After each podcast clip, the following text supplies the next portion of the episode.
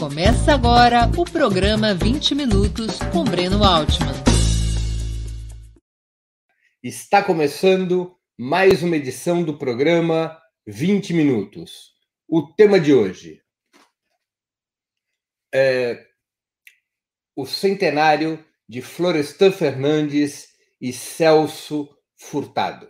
Nós vamos falar sobre dois gigantes do pensamento brasileiro que neste ano de 2020, nesse mês que passou de julho, celebraram, celebrariam 100 anos de vida, celebraram 100 anos do seu nascimento.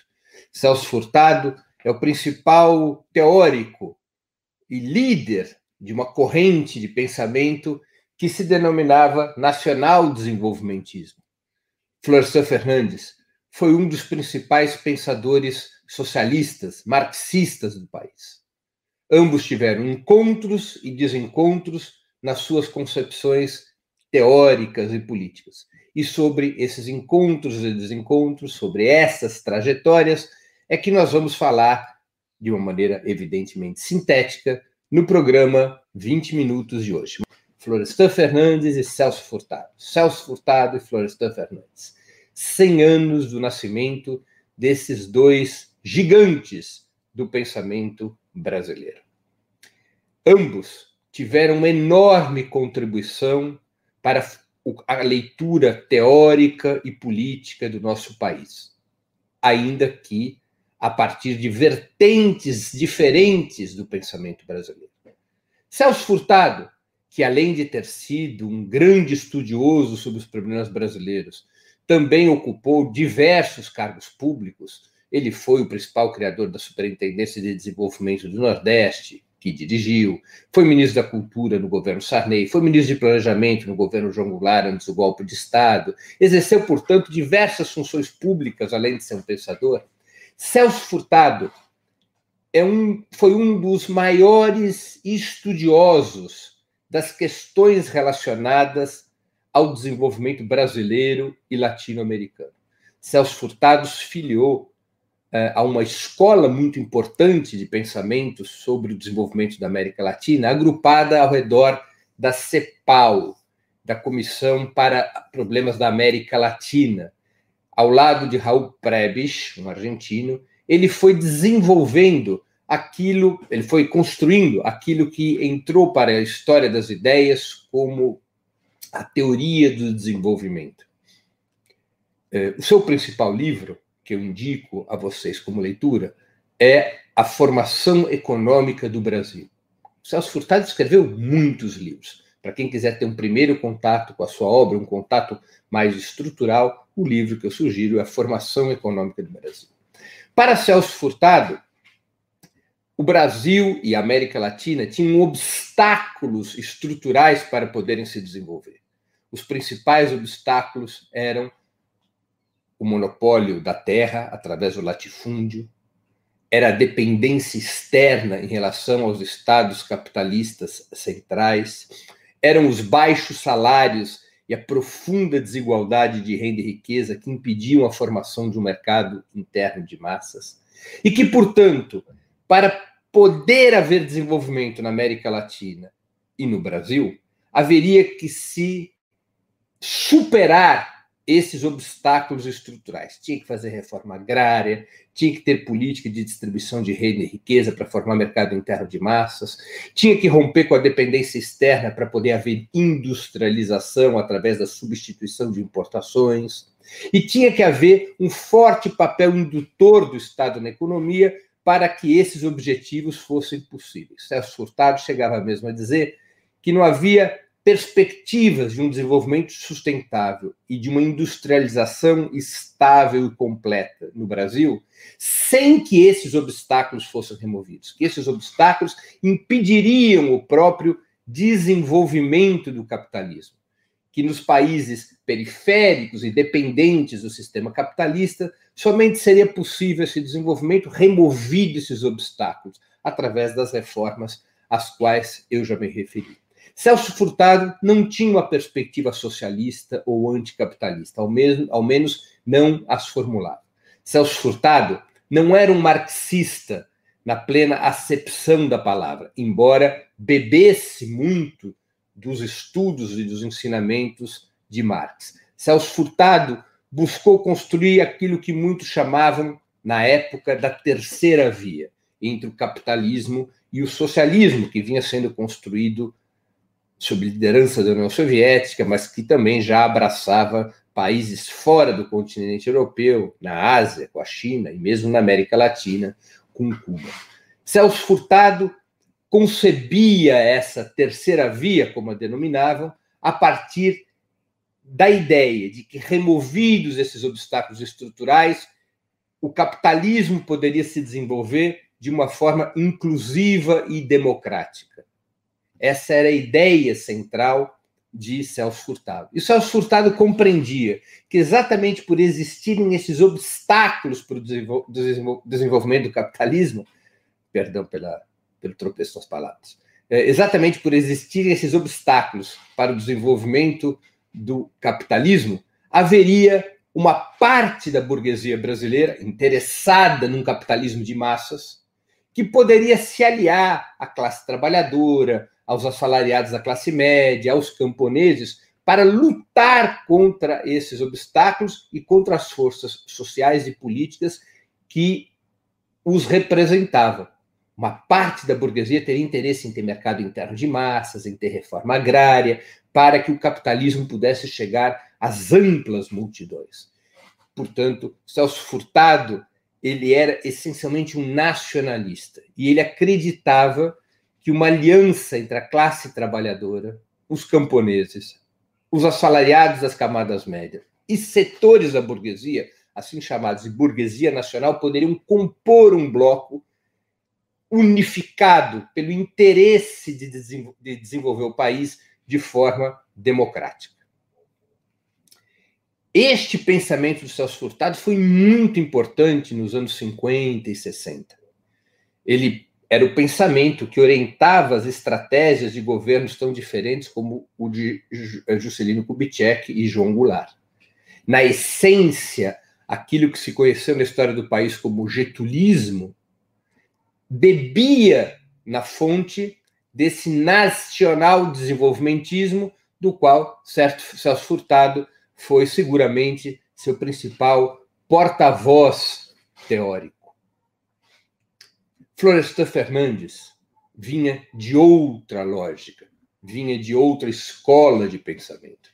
Florestan Fernandes se deparava com os mesmos problemas que Celso Furtado apontava: o latifúndio, a pobreza, a desigualdade econômica e social, a dependência externa. Se chocava, se indignava, se levantava contra esses mesmos obstáculos, mas ele tinha uma compreensão diferente da de Celso Furtado. Para Florestan Fernandes, cujo livro de referência que eu proponho a vocês que leiam é A Revolução Burguesa no Brasil, sua, sua obra, talvez sua obra seminal, para Florestan Fernandes, esses obstáculos não poderiam ser removidos dentro do capitalismo. Florestan Fernandes considerava que, ao contrário desses fatores estruturantes que eu já citei, serem um obstáculo para o desenvolvimento do capitalismo no Brasil, eram seus próprios fundamentos.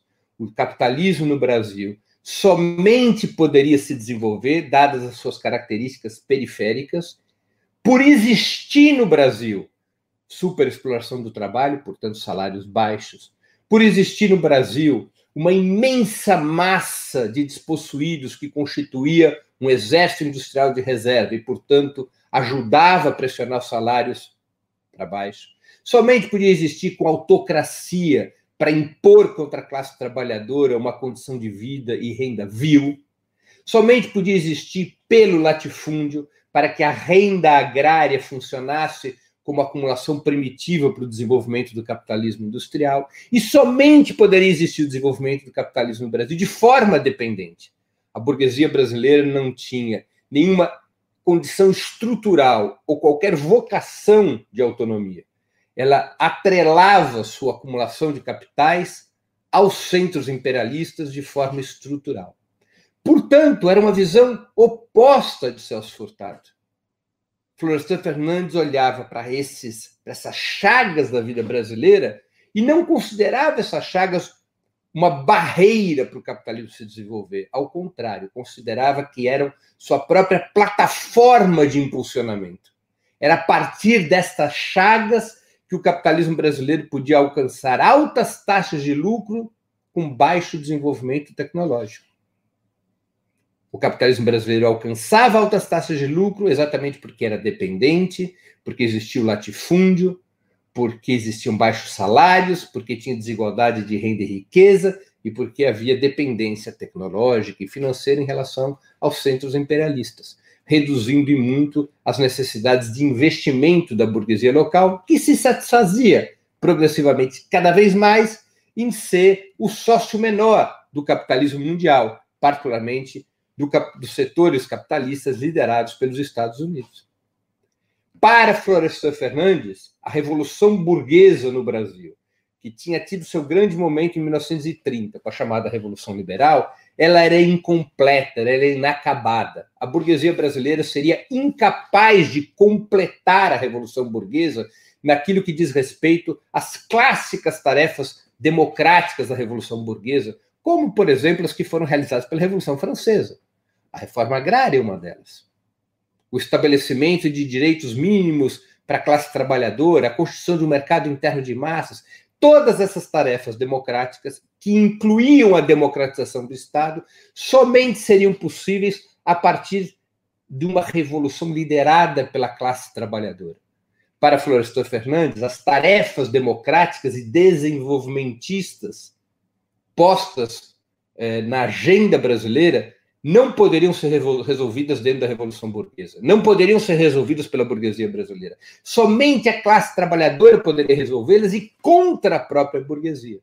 Por isso que Florestan considerava que a Revolução Burguesa no Brasil era um processo conservador, era um processo por cima, e que essas tarefas democráticas somente poderiam ser realizadas com a ruptura da ordem capitalista e a constituição de um Estado socialista no Brasil. Florestan, portanto, ao contrário de Celso Furtado, tinha uma perspectiva anti-imperialista e socialista, colocando o papel central na luta democrática para a classe trabalhadora e considerando que a burguesia brasileira, incluindo seus setores internos, não tinha um interesse estrutural na democracia, no desenvolvimento democrático, na distribuição de renda, na reforma agrária e assim por diante. Vocês vejam como dois grandes pensadores partem dos mesmos problemas, da mesma indignação contra os males que afetam as grandes massas do povo brasileiro, mas com leituras opostas. Florestan Fernandes, embora não fosse um grande estudioso da economia, teve muitos aliados na crítica ao nacional desenvolvimentismo apregoado por Celso Furtado. Um dos principais alguns dos principais aliados de Florestan foram os autores da chamada teoria da dependência, da teoria marxista da dependência. Rui Mauro Marini, Teotônio dos Santos, Vânia Bambirra, que partiam de ideias muito semelhantes à de Florestan e que consideravam a apreciação teórica de Celso Furtado, embora de uma grandeza de estudo incontestável, consideravam que a conclusão teórica de Celso Furtado era equivocada. E a história parece ter dado razão à teoria da dependência Florestan Fernandes, porque o desenvolvimento do capitalismo no Brasil se acelerou depois do golpe de 64. Quando se acelerou a superexploração do trabalho, quando se acelerou a dependência externa, quando se transformou o antigo latifúndio na empresa agrária que hoje nós conhecemos como agronegócio, nenhum dos obstáculos estruturais citados, tanto por Celso Furtado quanto por Florestan Fernandes, foram removidos e mesmo assim o país avançou na sua industrialização e o desenvolvimento do capitalismo acabou colocando o país entre os principais as principais economias capitalistas do mundo. Os fatos históricos, portanto, parecem ter dado alguma razão a Florestan Fernandes e a seus aliados da teoria da dependência. O capitalismo brasileiro poderia se desenvolver mesmo sendo profundamente desigual, mesmo a partir da superexploração do trabalho e por ela mesma. A superexploração do trabalho era a grande ferramenta do desenvolvimento do capitalismo brasileiro e não um impeditivo. os baixos salários aumentavam os lucros das corporações capitalistas e faziam a roda do capitalismo no Brasil girar mais rápido. Celso Furtado considerava que aquele tipo de desenvolvimento era uma perversão. Ele dizia: isso não é desenvolvimento, isso é modernização. O desenvolvimento obrigatoriamente significa a superação desses obstáculos estruturais que infelicitam o povo e que derretem a soberania nacional. Claro, Celso Furtado tinha uma posição indigna e frontal contra essas perversidades da vida brasileira, contra o imperialismo, contra o latifúndio, contra a superexploração do trabalho. Era um progressista, era um nacionalista. Mas, talvez, por não ter na sua perspectiva um horizonte socialista e por ter uma relação um pouco uh, difusa com o marxismo, talvez por essas razões Celso Furtado tenha tido alguma dificuldade nas suas conclusões teóricas, por buscar insistentemente a lógica de uma terceira via, sem poder ter se aprofundado, como fizeram Florestan Fernandes, autores da teoria da dependência, na relação dialética entre o atraso e a modernidade no Brasil, concebidos não como polos excludentes entre si, mas que se retroalimentavam. O capitalismo no Brasil se desenvolvia por causa do atraso. E esse desenvolvimento capitalista, que era capaz de modernizar a economia, superava o atraso, não na lógica da distribuição de renda, não na lógica da melhoria das condições de vida e renda da classe trabalhadora, não na lógica do fortalecimento da soberania nacional, mas exatamente no seu sentido oposto. Quanto mais o capitalismo brasileiro se desenvolvia, mais dependente ele era, maior era a desigualdade de renda e riqueza, mostrando claramente, como sempre afirmou Florestan Fernandes, de que não havia saída para o povo brasileiro dentro do capitalismo. Somente uma ruptura com a ordem capitalista e a construção de uma outra sociedade permitiria a solução desses problemas. Celso Furtado não tinha essa mesma conclusão, embora ninguém possa retirar de Celso Furtado a grandeza das suas análises, o rigor dos seus estudos e seu profundo compromisso com as causas do povo brasileiro. Celso Furtado e Florestan Fernandes, portanto, tinham concepções distintas sobre o desenvolvimento do Brasil. Tinham concepções distintas sobre, sobre como travar a luta contra os grandes problemas brasileiros. Mas nessa sua diversidade se complementavam no essencial. Eram intelectuais orgânicos do povo brasileiro dedicaram suas vidas a construir ideias que permitissem ao povo entender a história brasileira e construir uma alternativa contra as nossas oligarquias. Alternativas que fossem simultaneamente nacionais e latino-americanas. Celso Furtado e Florestan Fernandes deixaram um legado incrível para todos aqueles que querem compreender os problemas do nosso desenvolvimento e encontrar saídas para esses problemas. Concluo aqui o nosso programa 20 minutos de hoje, que foi dedicado ao centenário de Florestan Fernandes e Celso Furtado. Recomendo a vocês, além das leituras que eu sugeri, Formação Econômica do Brasil de Celso Furtado, A Revolução Burguesa no Brasil de Florestan Fernandes, eu sugiro a vocês fortemente que no YouTube, procurem o canal da ELAP, Escola Latino-Americana de História e Política, ELAP, E-L-A-H-P.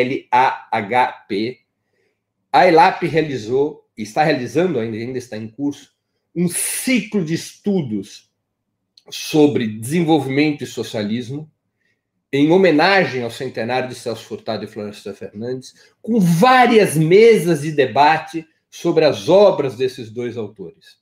É um seminário com muita gente boa participando, muito elucidativo para quem quiser entender, conhecer, ter um primeiro contato, inclusive um contato mais aprofundado com as obras desses dois gigantes do pensamento brasileiro, Celso Furtado e Florestan Fernandes. Vão ali no canal da ELAP, E-L-A-H-P, é, no YouTube e vocês poderão encontrar os vídeos desse ciclo de estudos sobre o desenvolvimento e o socialismo, em homenagem ao centenário de Celso Furtado e Florestan Fernandes.